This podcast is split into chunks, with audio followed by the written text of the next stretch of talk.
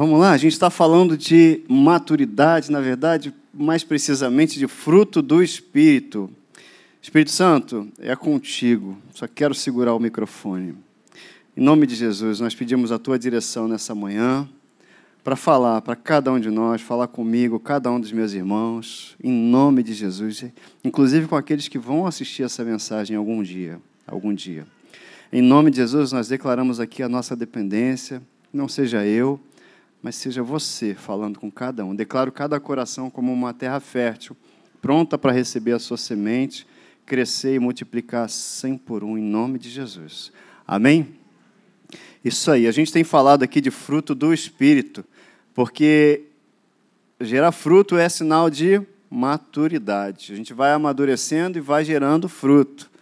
E tá lá a minha amoreira. Eu tô, até estou com as fotos no celular e eu não, não vou mostrar para vocês. Enfim, maturidade espiritual é ser parecido com Jesus. Eu falei da minha amoreira porque eu tenho falado aqui, ela dá fruto, ela não para de gerar amora lá, dá, né? sempre dá amor, eu vou lá todo dia de manhã e pego um fruto. Alguém todo dia vai pegar um fruto seu. Porque a gente gera fruto, não é para gente, não é para gente, é para o outro. Alguém colhe o seu amor, alguém colhe a sua paciência, alguém colhe a sua benignidade, a sua bondade. Amém? Isso aí é a colheita que alguém, alguém faz. Não é você mesmo colher a sua paciência, a sua benignidade, é alguém que colhe através de, da sua vida. Então, maturidade espiritual é isso aí, é ser parecido com Jesus. Isso é um review das últimas, das, da, da última mensagem. E o nosso texto base não podia ser outro, é claro que é esse, Gálatas 5, 22 e 23, que diz: O fruto do Espírito é amor, alegria, paz, longanimidade, benignidade, bondade, fidelidade, mansidão, domínio próprio. Contra essas coisas não há lei não é lei. Ninguém pode te acusar de ser amoroso, ser amoroso. Prende ele, que ele é amoroso. Prende ele, que ele é muito alegre. Prende ele. Ninguém pode fazer isso. Não é isso? Fruto do Espírito. Fruto do Espírito é resultado, a gente tem falado isso aqui, do nosso relacionamento com o Espírito Santo. O que é fruto? O fruto do seu trabalho é o seu salário. Fruto de um relacionamento com o Espírito Santo é tudo isso aqui que a gente está vendo. Quando a gente se relaciona com o Espírito Santo, é o que vai sair de você, gente. Alegria.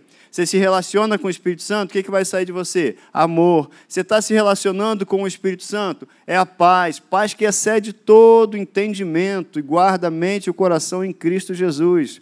Está escrito na palavra. Então, isso tudo Amor, alegria, paz representa o quê? O caráter de Deus, a personalidade de Deus em mim e você. Um dia você foi todo estressado, não é isso? Um dia você não se aguentava e chutava o balde. Agora não, você tem a personalidade de Deus. Então você tem domínio próprio.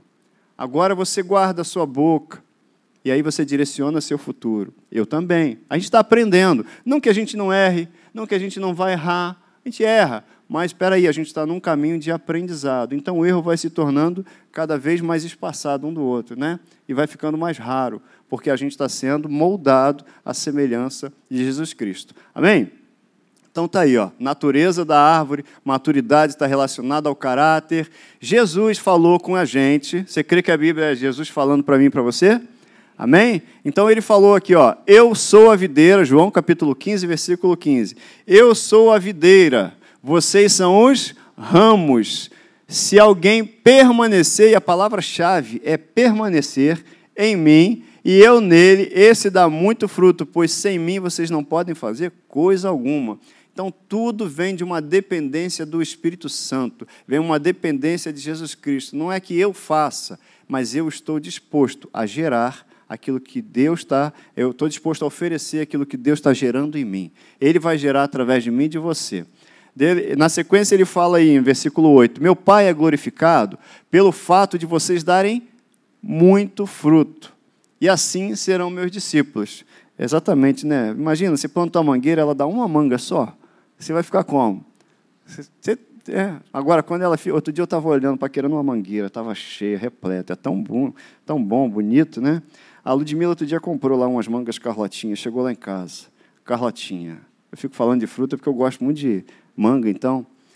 Aí ela fez a covardia de comprar, sei lá, meia dúzia de manga. Aquilo ali é para você sentar com um balde, né? Assim, e E é terapia, né? Você sentar, ainda mais aquela pequenininha. Ela, ah, não, comprei 10. Aí estava eu, ela e o Elton do lado, chupando. Cinco minutos acabou. Falei, falei ah, Lud, não faz isso, né?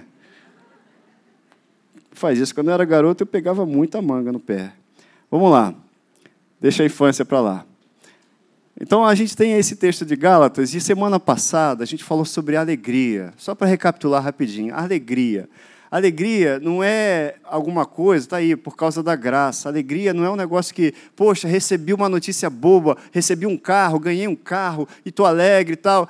Porque se a gente depender do lado de fora para ficar alegre, a gente vai ficar alegre em momentos, outros momentos a gente vai ficar triste, depois vai ficar alegre de novo, vai ficar triste de novo, alegre de novo, triste de novo, e é uma gangorra.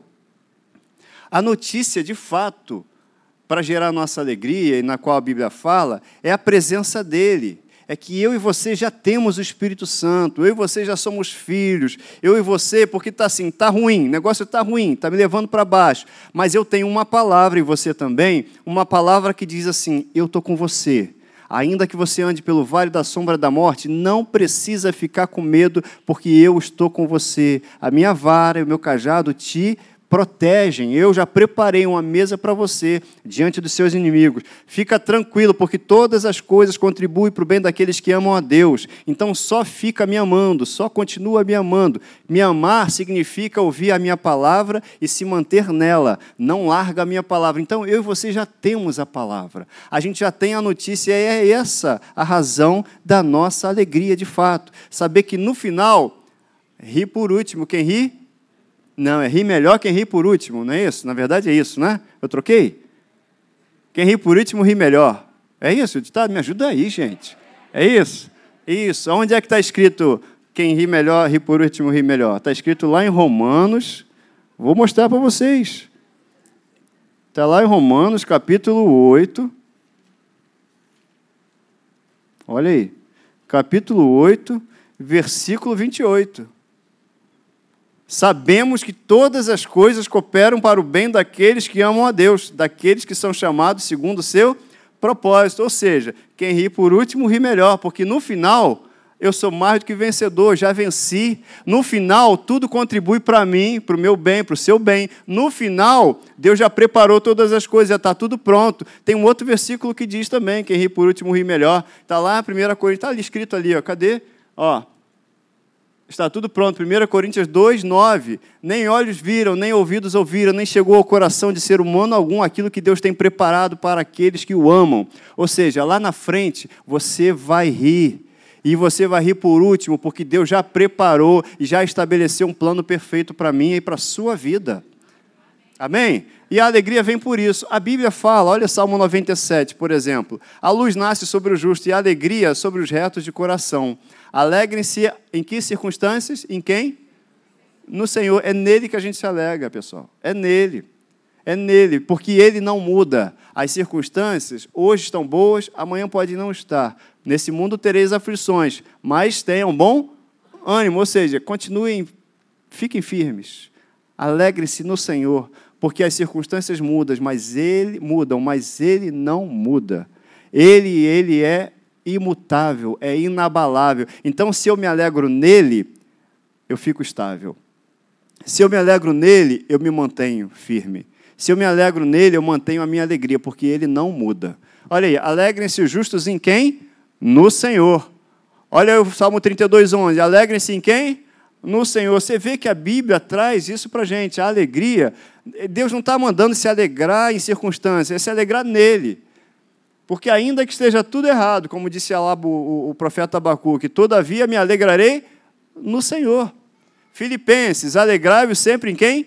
No Senhor. Outra vez digo, alegrai-vos. Então a gente viu semana passada que a alegria é característica dos filhos, porque eles conhecem, eles têm consciência da presença de Deus neles. Você tem consciência da presença de Deus em você?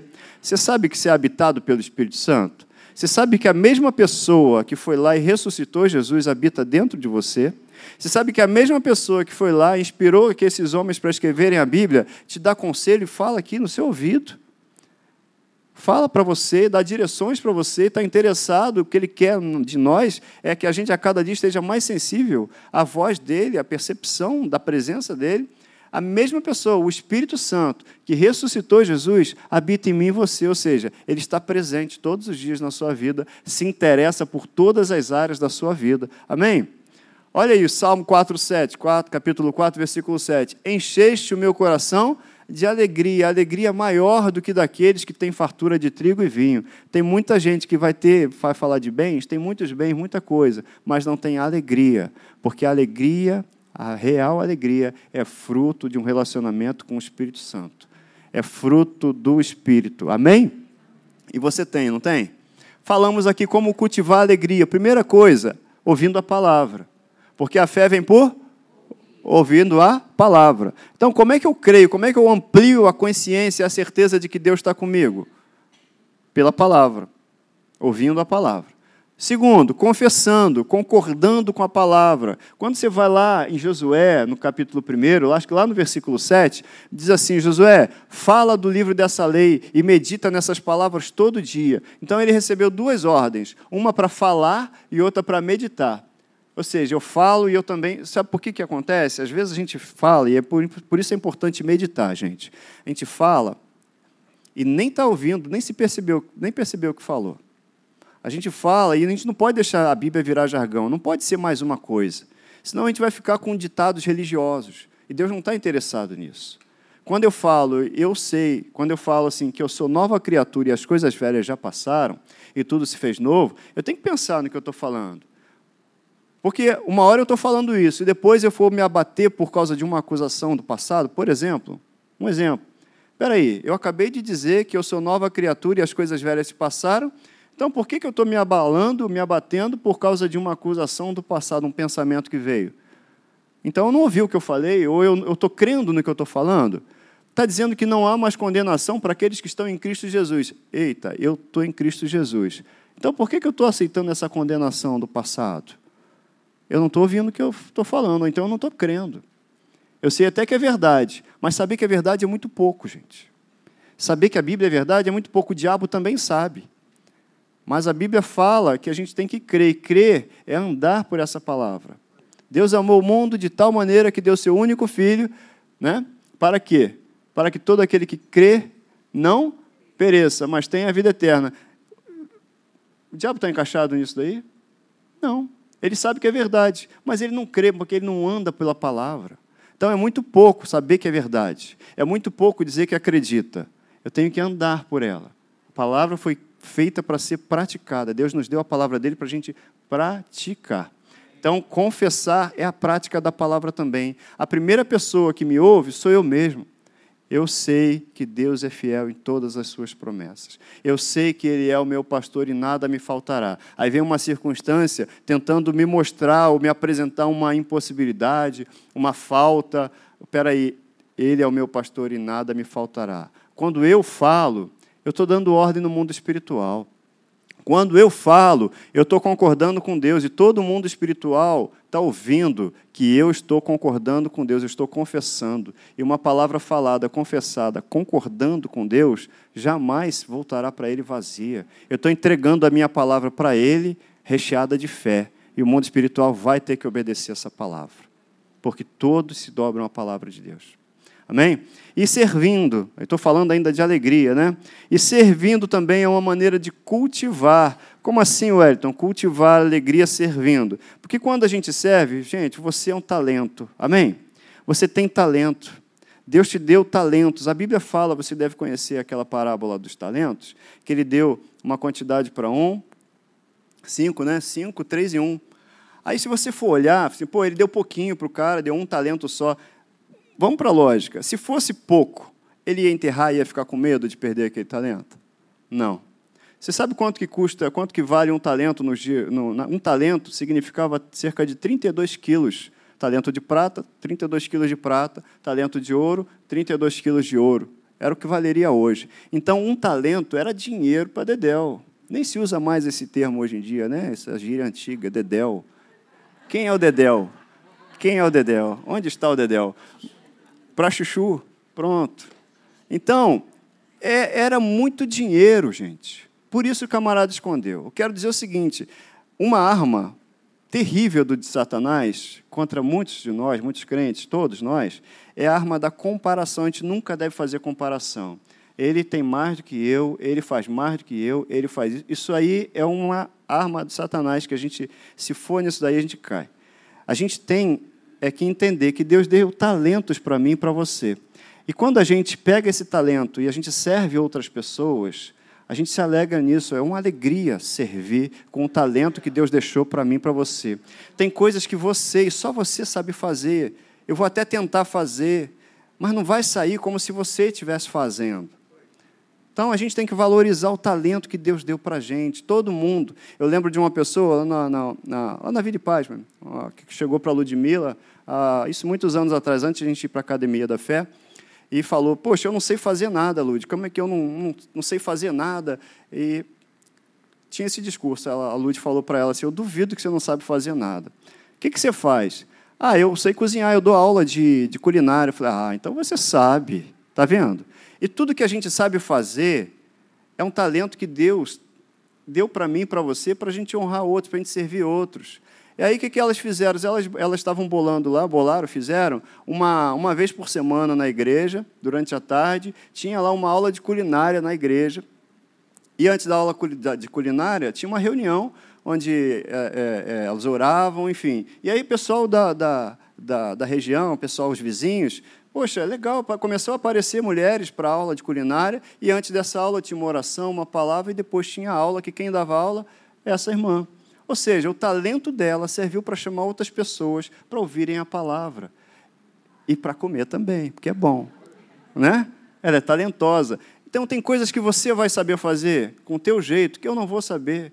E cada um é assim, porque a gente é parte de um corpo. Eu sou um dedo, você é outro dedo, eu sou uma célula, você é outra célula. E a gente se alegra, e Deus se alegra quando vê a gente servindo. Porque Ele mesmo, Jesus falou: Eu não vim aqui, eu vim aqui para servir. Eu vim para servir vocês. É a questão da gente se inspecionar e se alegrar naquilo que Deus deu para a gente, para a gente servir. Tá?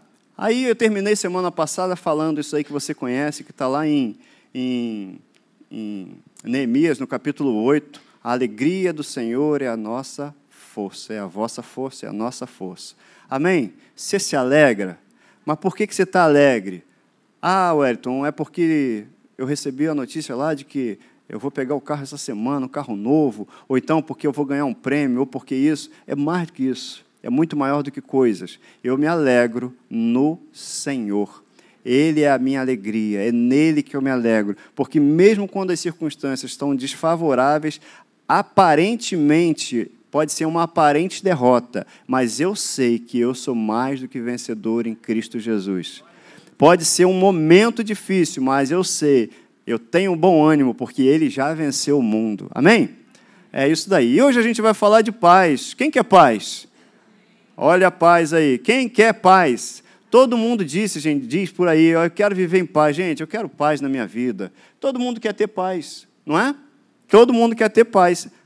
Agora, essa paz, essa paz, aí vamos lá, no Antigo Testamento é o shalom. Paz, felicidade, bem-estar, prosperidade, favor, descanso, saúde, sentir-se pleno e completo. Não foi para isso que Jesus veio? Eu vim para que vocês tenham vida e vida plena. Eu vi para que vocês tenham vida e vida em abundância, vida completa. Então, quando a Bíblia fala em paz, é algo completo. A Bíblia no Antigo Testamento fala de paz, é prosperidade, é bem-estar, é saúde, é tudo dando certo, as coisas no seu lugar, as coisas encaixadas. Porque é o reino de Deus instalado em mim e você, gente. O reino de Deus é completo. O reino de Deus é pleno e Jesus veio para que a gente tenha essa paz, a paz de uma plenitude. Vamos para o Novo Testamento, já é grego, já não é hebraico. A gente aqui é estudioso do grego, não é isso? Eirene, que quer dizer o quê? É paz entre pessoas, harmonia, segurança, estar livre de temor. Porque quando a gente tem medo, a gente não está em paz. E Deus não nos chamou, não nos deu o espírito de medo, Ele não nos chamou para ter medo. Por quê? Porque Ele está com a gente. Se Ele está comigo e está com você, você vai ter medo de quê? Se Deus é por nós, não pode ser só um jargão, entendeu? Ó, se Deus é por mim, quem será contra mim? Essa frase é uma frase ousada. Se Deus é por mim, quem será contra mim? Se você identifica um sinal de malignidade, uma circunstância, peraí, Deus é por mim. Essa circunstância não pode contra mim. Deus está comigo. Se Ele está comigo, Ele é maioria. Então não pode contra mim. Eu sou mais que vencedor. Não pode ser só uma frase. Não pode. Tem que ser instalada no nosso coração, mas a única maneira de se instalar no nosso coração é meditar nela todo dia.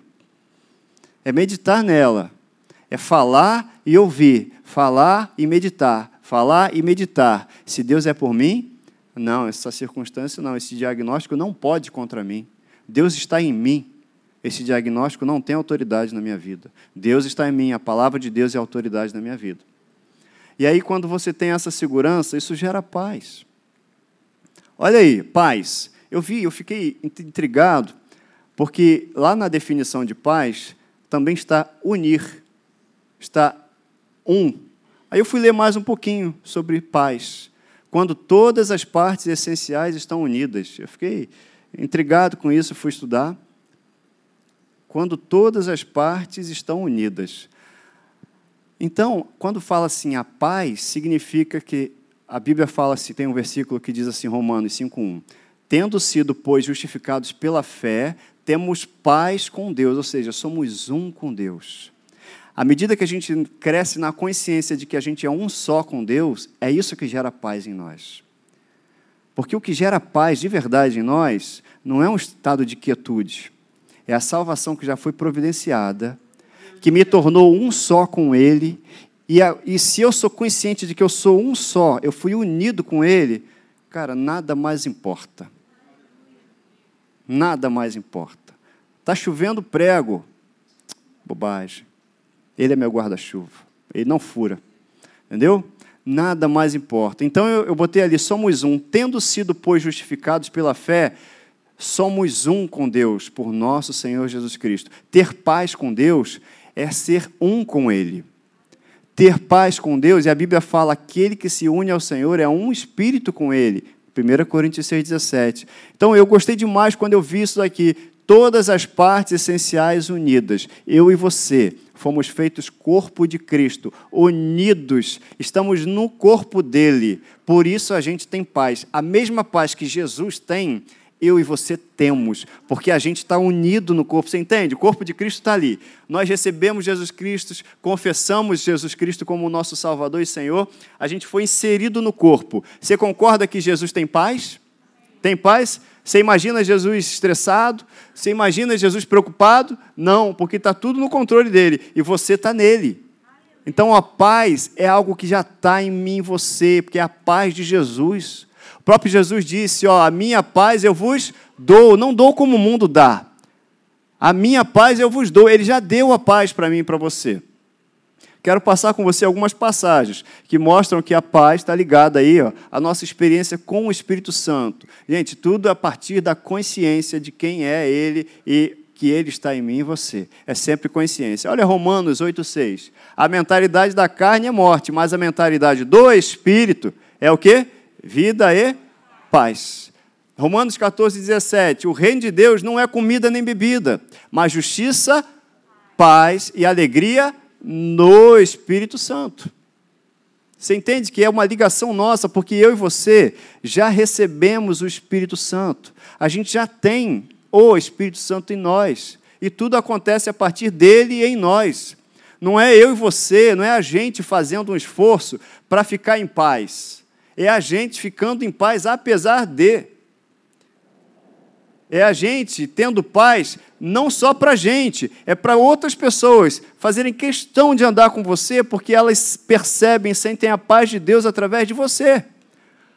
Senta aqui do meu lado, que você é bom ficar contigo, que dá, a gente sente paz com você. É isso. Deus te chamou para você ouvir isso.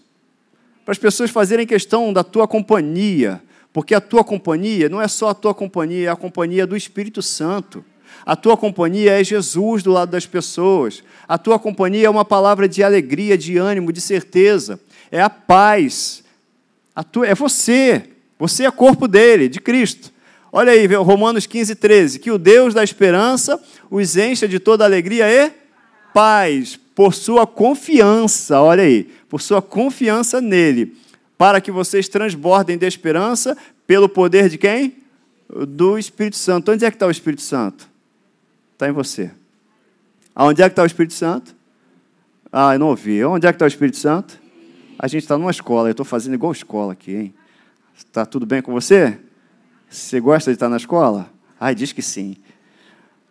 Romanos, aqui a gente gosta da escola, por isso a gente tem até uma escola, tem a escola Atos. Prepara teu coração para você fazer a escola ano que vem. Amém? A gente está seguindo uma direção do Espírito Santo de crescer junto. Propósito da escola, e a escola não é nem só para membros das igrejas aqui da Academia da Fé, é para a gente crescer junto. Deixa eu ler um texto aqui rapidinho que veio no meu coração. 1 Coríntios, capítulo 1, versículo 10, diz assim, ó: Rogo-vos, irmãos, pelo nome do nosso Senhor Jesus Cristo, que faleis todos a mesma coisa e não haja entre vós divisões. Antes sejais inteiramente unidos, na mesma disposição mental e no mesmo parecer. Por isso que a gente está aqui aprendendo para a gente pensar igual. Igual a quem? Igual a Jesus. Todos nós pensando como Jesus. Amém? Olha aí, como é que eu cultivo a paz? Você já sabe como cultivar a alegria, não sabe? Como é que você cultiva a alegria? A gente já viu aqui. Ouvindo a palavra, confessando a palavra e servindo. E a paz? A gente cultiva a paz começando pela oração. Porque não é bom, lembra que eu acabei de falar aqui, pessoas, às vezes, elas, sem conhecer, sem saber da palavra, elas percebem a paz em você e fala assim: senta aqui do meu lado que você me traz paz. Conversar com você me traz paz. E é o mesmo princípio. Conversar com Deus me traz paz. Espírito Santo, fica aqui, porque a tua presença me traz paz. Você do meu lado é que me traz paz. Então, oração é isso. Oração é um canal direto, é uma conversa que a gente tem, uma conversa simples, constante. A oração ela não precisa ser recheada de palavras difíceis, nem deve ser. Você vê as, as orações de Jesus, né? As poucas, na verdade, quando Jesus ia público era para dar comandos, ele orava em secreto. Porque no secreto a gente tem intimidade. No secreto a gente fala o que a gente está sentindo, fala o que está acontecendo, o que está pegando, aonde que está difícil. Mas a gente também exalta, a gente elogia, a gente se relaciona. Então, a maneira de cultivar paz é falando com Deus, é conversando com Ele falando e também ouvindo. Olha o que fala de Filipenses lá, Filipenses 4, 6. Não andem ansiosos por coisa alguma. Você estuda grego aqui. Coisa alguma significa coisa alguma. Ah, mas e aquilo? Não, não, coisa alguma. Não, mas por nada, nada, e nem nada, nada. Não andem ansiosos por nada. Mas em tudo, em tudo, pela oração e súplicas, e já com ação de graças, porque você sabe com quem você está falando. Apresentem seus pedidos a Deus. Ele fala, apresenta, mas já agradece. Você está conversando com quem pode. Você está conversando com quem é poderoso para fazer muito mais além daquilo que a gente pede, pensa, imagina. E aí, na sequência, ele fala: se você faz isso aqui, não anda ansioso, mas já tem um relacionamento com Ele, a paz de Deus, que excede todo entendimento, vai guardar o seu coração e a sua mente nele, em Jesus. Você entende que a paz de Deus, que excede todo entendimento, é consequência disso daqui? Tanto que fala, e a paz de Deus. Então, olha, não andem ansiosos por coisa alguma. Mantenha uma vida de oração, conversa se relaciona com Deus, porque Ele tem a paz, Ele é a paz, Jesus Cristo é a nossa paz. E aí, a paz de Deus, que excede todo entendimento, vai guardar o seu coração e a sua mente em Cristo Jesus. Uma coisa é consequência da outra. A paz é consequência desse relacionamento com Deus. Segundo ponto. Então a gente viu o primeiro ponto. Qual é o primeiro ponto para cultivar a oração? A, a, a paz? A oração. Oração. Oração é relacionamento, gente, é conversa, é conversar. Conversa com Deus, fala e também ouça. Fale, também ouça. Fale, também ouça, porque é um diálogo. E amando a palavra. E eu coloquei entre parênteses aí, praticando, Porque a Bíblia fala assim: ah, eu amo a palavra. Mas o que é amar? A Bíblia define o que é amar a palavra. Ah, eu amo a palavra. Vamos lá, vamos avaliar nós mesmos o quanto a gente ama a palavra, porque Deus diz isso. Está tá dizendo assim: ó, os que amam a tua lei desfrutam paz, e nada há que os faça tropeçar. Ou seja, a gente já viu que uma receita para ter paz é amar a palavra, porque quem ama a palavra desfruta de paz. Depois, Salmo 119, 165. Tudo que vocês aprenderam. Não, não, perdão. Isso aí está em Filipenses. Tudo que vocês aprenderam, receberam, ouviram e viram em mim, ponham-no em prática, e o Deus da paz estará com vocês. É Filipenses capítulo 4, só acerta o versículo para mim, Lud, por favor. Tudo que vocês aprenderam, tudo que a gente tem aprendido aqui, quando a gente lê a palavra, quando a gente ouve a palavra, tudo que a gente tem ouvido, tudo que a gente tem visto, vamos pôr em prática. É o que Deus está falando para mim e para você. E aí, a consequência disso, Deus da paz estará com vocês. A Lud já vai dar para a gente aí. Filipenses capítulo 4, versículo 9. Isso. Tá? Isso aqui é Filipenses 4, 9. João 14, 15. Como é que eu sei se eu amo a palavra de Deus? Se eu amo os mandamentos de Deus? Jesus falou, explicou isso para mim e para você. Ó, se vocês me amam, vocês vão obedecer meus mandamentos. Se vocês me amam, vocês vão praticar aquilo que eu estou falando. Ele, em outro momento, ele falou para os discípulos: Vocês dizem que, que, que são meus discípulos, que, que, são discípulos, mas não fazem o que eu, o que eu mando. Então, amar para Deus não é dizer eu te amo. Amar para Deus é Ele olhar para a gente e ver a palavra dele sendo praticada por nós. Não é dizer te amo, isso aí faz parte, fazer declarações, mas é no dia a dia que o nosso amor é, é, é visto. É no dia a dia. Olha aí, João 14, 21. Quem tem os meus mandamentos e obedece, esse é o que me ama. E aquele que me ama tem sempre uma consequência quando a gente responde ao amor de Deus, gente. Aquele que me ama será amado por meu Pai, e eu também o amarei e me revelarei a Ele. Quer a manifestação de Cristo na vida, na tua vida?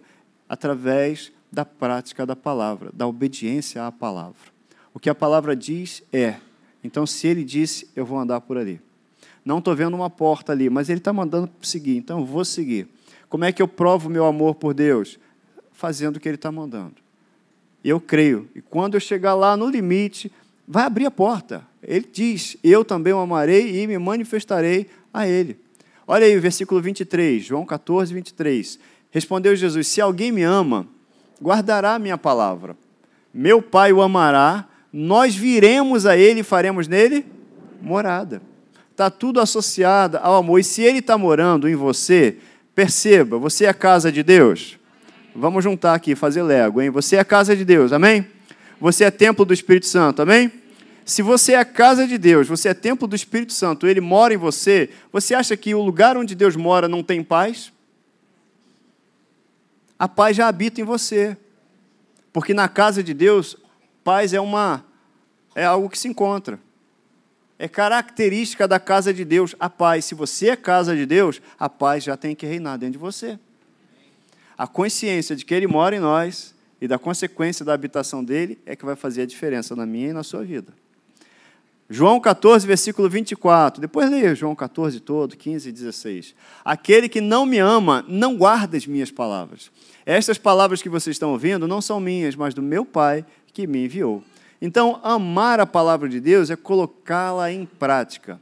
Amar a palavra de Deus é perdoar. Amar a palavra de Deus é dizer para o outro, você primeiro. Amar a palavra de Deus é honrá-lo em tudo que a gente faz. Amar a palavra de Deus é pôr os mandamentos dele em prática. Olha o que, que diz o apóstolo Tiago, capítulo 1, versículo 22. Sejam praticantes da palavra e não apenas ouvintes. Porque quem só é ouvinte vai enganar quem? Aos outros? Não, a si mesmo praticantes. Na sequência, ele diz: aquele que ouve a palavra e não põe em prática é semelhante a um homem que olha para o seu rosto no espelho, vê como é, mas depois que sai, ele esquece da sua aparência. Não é nem que ele tenha mudado de aparência, mas ele esqueceu quem ele é. É o que acontece muitas vezes. a gente vai para a palavra, a palavra de Deus é o melhor espelho. Acho que você falou isso ontem, né? Lud pregou ontem na, na, na Zoe, na igreja aqui no Parque Fluminense. Ela falou: a palavra de Deus é o grande espelho. Quer saber como você é? Vai para a palavra. Quer saber quem você é? Vai para a palavra. A palavra é o grande espelho. Mas se você vai para a palavra, olha, você vai saber quem você é, você sabe que é mais que vencedor, você sabe, você está fortalecido ali, sabe quem você é. Mas se depois você deixa a palavra de lado e não pratica e não olha mais a palavra, você não deixou nem de ser, mas você esqueceu o que é. E aí, se você esquece quem você é, você não pratica, você esquece quem você é, você não usufrui daquilo que você tem direito, porque você esqueceu quem você é. É desse jeito. A gente está terminando já? Olha o Tiago 1,25 o que, que fala. Mas o homem que observa atentamente a lei perfeita que traz a liberdade e persevera na prática dessa lei, não esquecendo o que ouviu, mas praticando, será o quê? Feliz, bem-sucedido naquilo que fizer. Então, Jesus já nos deu a paz.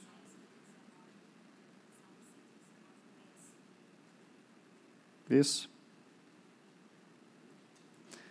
Jesus já nos deu a paz. Olha aí, João 14, 27, o que, que diz? Deixo-lhes a paz, a minha paz vos dou. Chego com você no Salmo 119, 165, que eu acho que eu já passei aqui também. Grande paz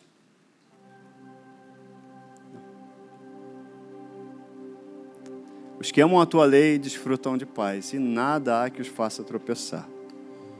Grande paz têm os que amam a tua lei, para eles não há tropeço. Então você, ah, eu quero paz na minha vida. Se você fala essa frase, repensa, eu quero paz na minha vida. Você já tem a paz. Se você já recebeu Jesus Cristo, você já tem a paz instalada em você. O que, que você precisa fazer? Gente, você está na videira, você está você tá ligado à videira, amém? Você está ligado à videira? Já está em você. É Ele que gera isso em você através dessa ligação que você tem com Ele. É Ele. Aí você tem que tirar isso de você. Você que tem que pegar e começar a confessar: Eu tenho paz com Deus, porque está escrito. Romanos capítulo 5, logo no primeiro versículo, diz que Jesus Cristo Sabe, a paz que nós temos, ela foi estabelecida por Jesus, Jesus Cristo. Ele estabeleceu a paz entre mim e Deus. Eu tenho paz. Eu sou agora um gerador de paz para outros. Você é um gerador, gente. Você é um gerador. Você é um gerador de amor. Você é um gerador de alegria. Você é um gerador de paz. Você é um gerador porque está dentro de você o poder de Deus. O poder de Deus, o Evangelho é o poder de Deus para a salvação de todo aquele que crê. E agora Ele está em mim e você para gerar isso, para distribuir para outros. Jesus falou, e Jesus fala a verdade, não fala? A minha paz eu vos dou, e não dou como o mundo dá, não que é uma paz superficial que amanhã já não está mais aí, não. A minha paz é constante. A paz é o fato de estarmos unidos com Ele. Se você está no corpo dele, de Cristo, Ele é o cabeça. Cristo, Ele tem paz, Ele é a nossa paz. Para a gente finalizar, eu vou pedir para você ficar de pé, a gente vai orar. Lá em Efésios, Efésios, Efésios, logo depois de Gálatas, no capítulo 2, versículo 13 agora em Cristo Jesus, vós, vocês que antes estavam longe, foram aproximados pelo sangue de Cristo, porque Ele é a nossa paz. Ele é a nossa paz. Você tem Jesus? Então você tem paz. Fica esperando tudo mudar, não, para você dizer assim: Eu estou me sentindo em paz agora. Não é. A gente não, não é que não tenhamos sentimentos, a gente tem sentimentos mas não são os sentimentos que governam a gente. Se está tudo um caos, se está bagunçado, olha, você foi chamado para trazer a paz, porque a paz já habita em você, em mim e em você.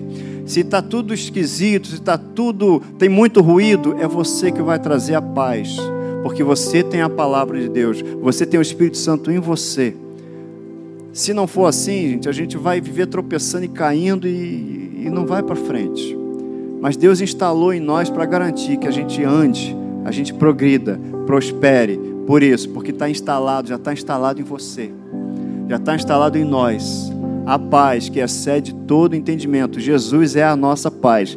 Se Ele é a minha paz, está tudo bagunçado. Mas peraí, Jesus, vamos lá. Você é a minha paz. Eu estou em você, eu estou em você. Eu faço parte do teu corpo e você tem paz. Pronto. Então começa. Aí o que vai acontecer? As circunstâncias? Você é um gerador de paz. Então você vai começar a falar e gerar mudança no ambiente. Aonde você chegar, você vai gerar paz. Começa a declarar, eu declaro mudança nesse ambiente. Eu declaro mudança nas atitudes, eu declaro mudança. Eu declaro paz nesse lugar, eu declaro alegria nesse lugar. Porque você é um gerador de paz. Amém? Todo mundo aí fora quer paz, gente. Todo mundo fora aí fora quer paz. Você já tem a paz. E aí a Bíblia fala que é a paz que excede todo entendimento justamente por isso. Por que, que ela excede? Ela não está aí dependendo de circunstâncias, ela já está aí em você, em nós. É a presença dele. Amém? Pai, eu quero te agradecer por essa manhã, em que a gente entendeu que a nossa alegria vem de ti, a gente se alegra em ti, e a gente já tem paz, paz contigo, nós somos um contigo, por causa do sacrifício de Jesus Cristo. Nós te louvamos, te exaltamos, te engrandecemos e te agradecemos pela tua paz que excede todo entendimento. Podemos ter recebido uma notícia ruim, nosso coração às vezes treme, a gente fica entristecido, mas logo vem a tua palavra. Logo vem a tua palavra dizendo: Eu sou com você. Logo vem a tua palavra ao nosso coração dizendo: Eu sou a tua rocha, o teu refúgio, o socorro bem presente no momento da angústia. Eu te livro, eu te guardo, eu te protejo eu sou teu pai, você é meu filho. Logo vem a tua palavra, você tem o meu espírito. Então, por isso nós somos alegres e por isso nós somos cheios de paz. Logo vem a tua palavra, Cristo é a nossa paz. Obrigado, Pai, por trazer tudo isso para o nosso coração, para a gente andar tranquilo e andar em paz por causa da certeza da tua companhia. Muito obrigado. Eu declaro para os meus irmãos hoje uma noite, uma noite não, um dia abençoado, uma tarde abençoada, em nome de Jesus, um domingo maravilhoso, uma semana maravilhosa. Muito obrigado. Muito obrigado em nome de Jesus. Amém. Por falar em noite, mais tarde o pastor Marco vai pregar aqui, ele vai trazer também uma palavra. Glória a Deus. Amo você, amo você. Você é uma benção, você me abençoa. É um gerador de alegria esse camarada. Ligado em 220. Gerador ligado em 220. Tá bom? Então às 18h30 a gente espera vocês aqui, você também. Que Deus te abençoe. Visitante, vai lá receber um presente. O cafezinho já está pago lá para você, tá? Deus te abençoe.